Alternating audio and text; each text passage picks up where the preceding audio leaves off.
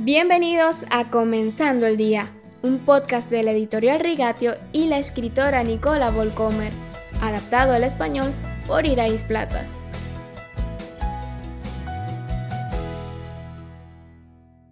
La palabra paciencia está mal vista en nuestra cultura de comida rápida e instantánea.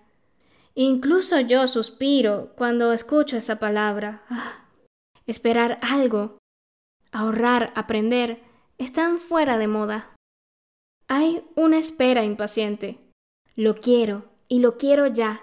El niño anhelando el codiciado juguete, el egoísta que vive solo para satisfacer sus deseos. Una espera que en realidad no quiere esperar.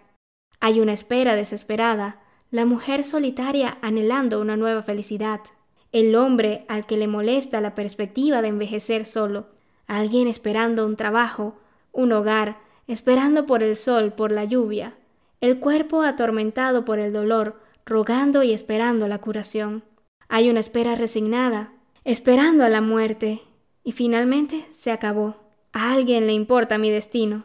Pero también hay otra espera, una espera emocionante, una espera activa, una espera que nada tiene que ver con la apatía perezosa del mundo. Es un estilo de vida de espera, de paciencia, Solo la perspectiva de lo anhelado ya te hace feliz. Recorrer el camino es tan emocionante como alcanzar la meta. El más mínimo presagio de un tiempo en el que veré a mi gran amor, mi Señor Jesús, cara a cara, es solo suficiente para hacer que mi corazón salte de alegría. Elías esperando a la lluvia, los profetas clamando en sus cuartos de oración, ¿cuánto? ¿Cuánto tiempo más? Esperando, sabiendo que Él viene el susurro a través de los tiempos de que los sueños se hacen realidad y las premoniciones se cumplen. Simeón, esperando al Mesías en el templo, mira el rostro del bebé e inmediatamente sabe, aquí está el Mesías. Un pequeño recién nacido envuelto en una manta y dentro de ella la esperanza de un mundo roto en un tiempo en el que el sufrimiento y el dolor terminarán.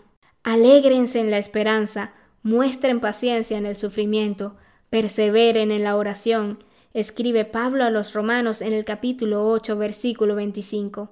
Él anima en Gálatas, no nos cansemos de hacer el bien, porque a su debido tiempo cosecharemos si no nos damos por vencidos. Gálatas 6, 9.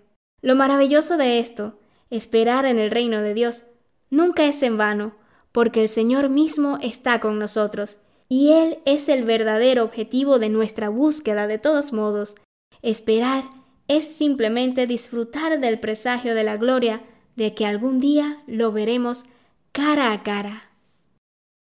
Quizás quieras aprovechar este fin de semana para descargar gratuitamente el libro Encontrar vida verdadera, un curso sobre los fundamentos de la fe que Rigatio ofrece en su página web rigatio.com en el apartado del podcast en español.